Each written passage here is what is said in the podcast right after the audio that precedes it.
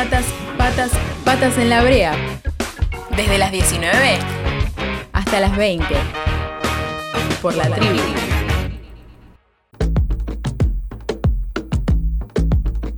7 de la tarde, 43 minutos. Hoy es miércoles, hoy es miércoles de cómics y ya está Alberto Scoliadis, eh, conductor de Pánico Rock y Cómic, que se puede escuchar los domingos de 6 a 20 a 8 de la noche. Ahí sí, 6 a 8 de la noche, 6 de la tarde. Alberto, gracias por venir otra vez, gracias por estar aquí. ¿Qué, tal? ¿Cómo les va? La verdad que a mí me gusta mucho venir, así que el agradecimiento es mío. La semana pasada cuando yo no estaba, con mis compañeros hablaste, mis compañeros hablaste de los superhéroes argentinos y quedó como la segunda parte. Exactamente, hablamos de, bueno, de, lo histórico, de lo clásico, los superhéroes argentinos. Hoy voy a hablar de lo más actual. Empezando con algunos héroes de los 90 que tienen ediciones actuales también. Eh, uno de ellos es el Caballero Rojo, que es un super... rojo. Ese mismo, sí, sí, señorita. Eh, bueno, está, es un superhéroe que está inspirado justamente en el personaje de Titanes en el Ring, pero que acá en la historieta es eh, Rafael Reynoso, el hijo de Humberto Reynoso, un famoso luchador de, justamente de Titanes en el Ring y heredero de un linaje de justicieros que venía de la época de las cruzadas. ¿No? Este, en, bueno, en la, en la, historieta tiene aventuras con amigos como el hijo del comisario Evaristo Meneses, con un hechicero incaico, con Michael, que es un vampiro sobreviviente de la Inquisición española. Me encanta, puta madre.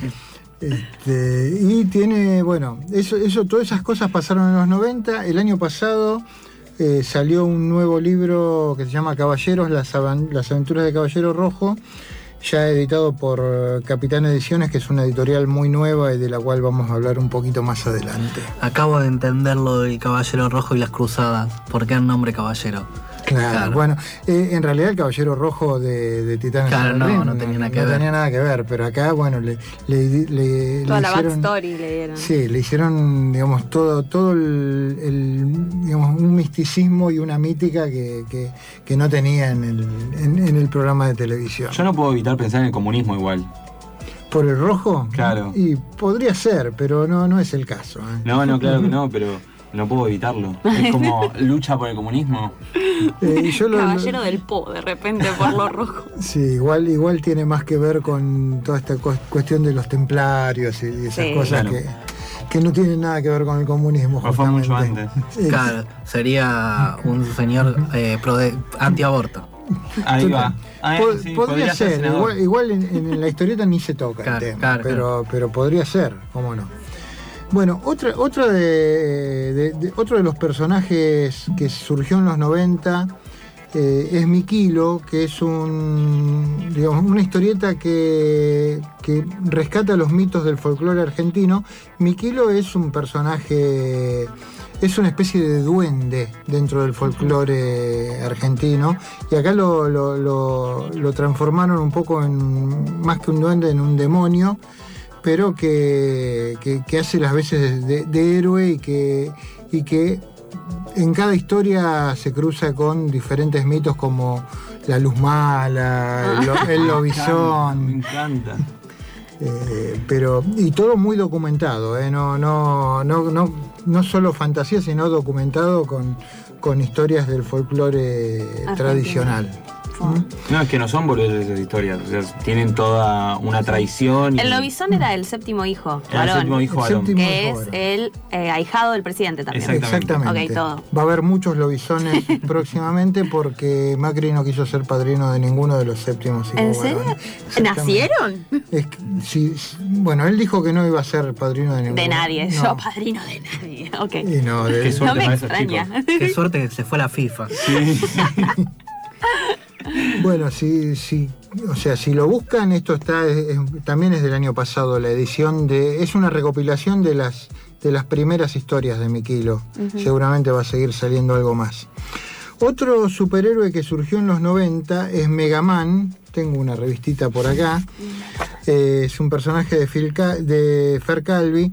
Eh, el nombre del héroe es Alan Ventura, que era un hombre común que le eh, una civilización extraterrestre le, le otorgó superpoderes eh, y que para convocarlos tiene que gritar Mega Luna.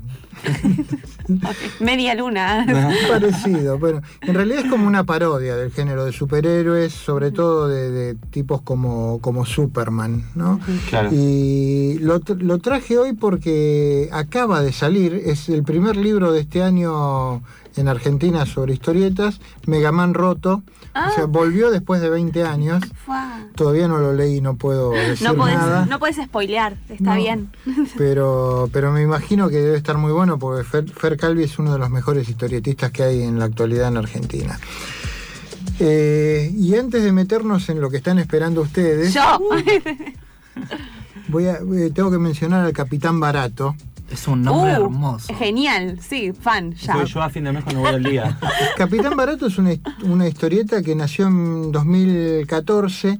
eh, se entregó en Crack Bamboo, que es el evento más grande de historietas que se hace en Argentina, de manera gratuita, Mm. con el Capitán Barato vestido con, con su traje amarillo, rojo y verde, con los colores tomados de la bandera de Bolivia. Eh, es un chico común y corriente, pero que de noche sale a luchar contra, con- contra los principales problemas nacionales, especialmente contra los precios altos. ¡Ah, Sí, me muero! es lo que necesitamos. El Este es superhéroe Macritip. El, el superhéroe que necesitaba el país. Sí. El, el, digamos, el primer villano que tuvo se llamó Demoledor Oferta. A, par- a partir de ahí se, cre- bueno. se creó un, un, digamos, un universo de superhéroes y de villanos enorme que todavía sigue saliendo, tiene ya varias revistas y libros. Supermercado Me- me Monopolio. ¿eh? Se inspiraron en Guillermo Moreno. Probablemente, probablemente. Bueno, y ahí y ahora sí nos metemos en lo que querían escuchar ustedes. O sea, cuando digo ustedes digo a Yelén. Yo, yo quería, yo quería. eh, que es en el universo Totem Comics, donde hay eh, siete autores que crean superhéroes nacionales eh, por, por gusto propio, porque en general no se hacen para publicar, después terminan siendo publicados de tan buenos que De son. tan nice. Eh, el, un- el primero que quiero mencionar, porque hay un montón, hay, hay- si bien son siete autores, hay más de 20 héroes, no los voy a mencionar a Todos, todos. no. Pero el primero que quiero mencionar, y no lo encuentro ahora, es Sereno, acá está. Sí. Sereno que es un... eh, a ver, es el protagonista de, de este libro que lo editó Gutter Glitter, una, una editorial que maneja Paula Andrade, una de las editoriales más pujantes que hay ahora. Eh, es el héroe protector de Nueva Teia, una ciudad capaz de albergar en su seno tanto la luz más virtuosa como la oscuridad más profunda. Ah, me encanta. Es estudiante de día, superhéroe de noche, actúa como guardián y trata de someter a sus enemigos a eh, no a través de la violencia, sino eh, a través de reencauzarlos, de iluminarlos. Ay, sí, redímanse. Me fascina, me fascina. Cuenta con, con una serie de poderes ligados a la luz, los que invoca a través del cuerpo, pero también a través de la palabra. Y bueno, justamente la apariencia del héroe es de un blanco radiante y con un tercer ojo que le otorga una cercanía a la trascendencia. Wow. Me encanta. Sea, Vamos, porque el otro era tipo el Capitán Barato, este de la luz, Edenor, podemos meter un crossover en el medio. Este es muy, muy New Age.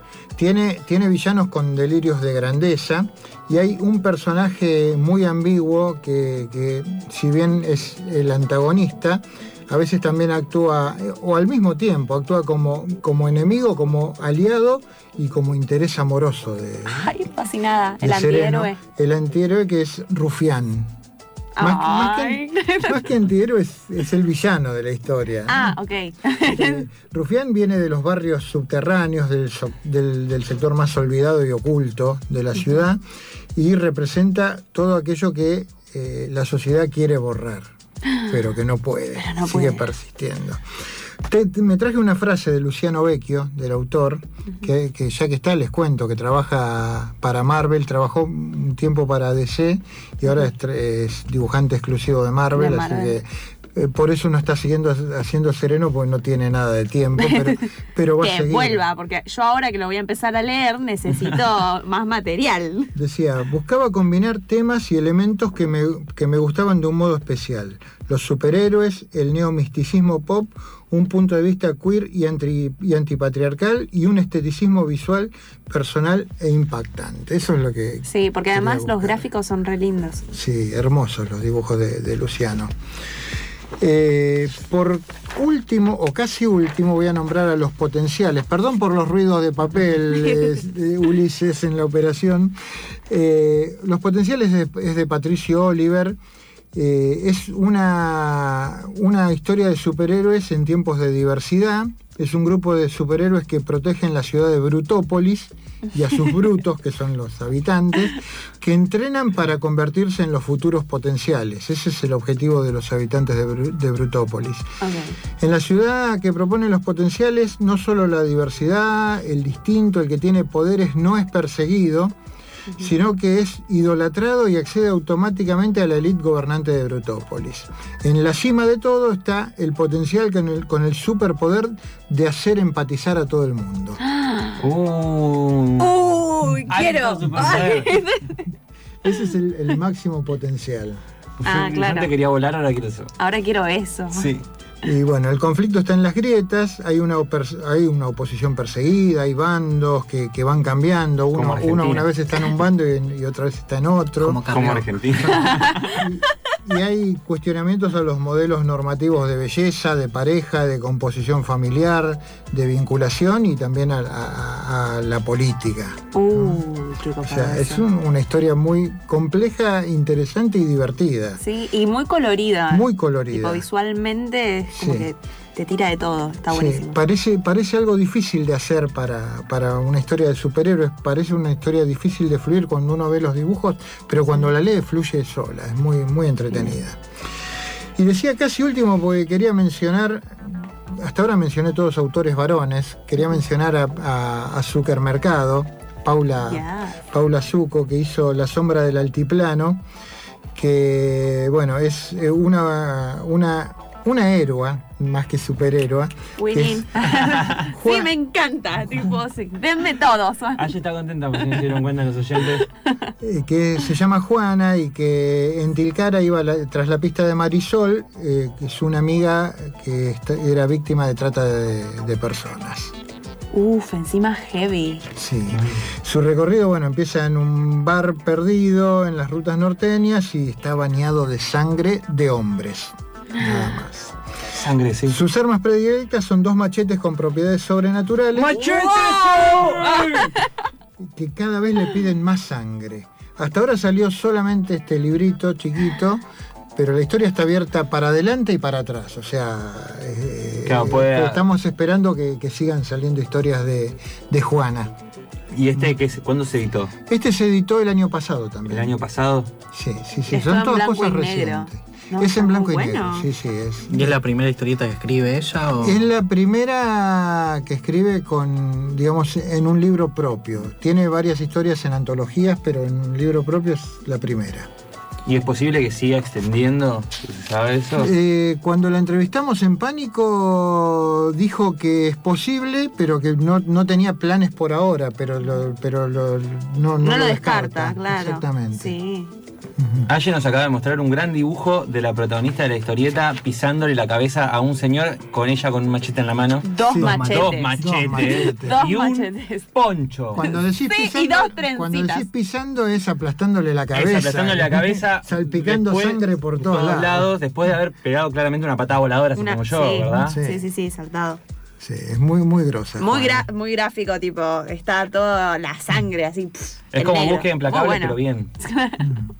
Así que bueno, esto es más o menos lo, lo- lo último. Hay, hay mucho más, les digo, pero quise hacer una selección como para, para Sí. que puedan empezar a leer sobre superhéroes argentinos. Y heroínas también. Y heroínas. Heroínas, y yo ya sí. compré, onda, yo ya quiero esos. Ujú. Ay, yo también quiero investigar ya, Sí. quiero, quiero volver a leer. Les digo, lo de Totem Comics lo pueden ver online.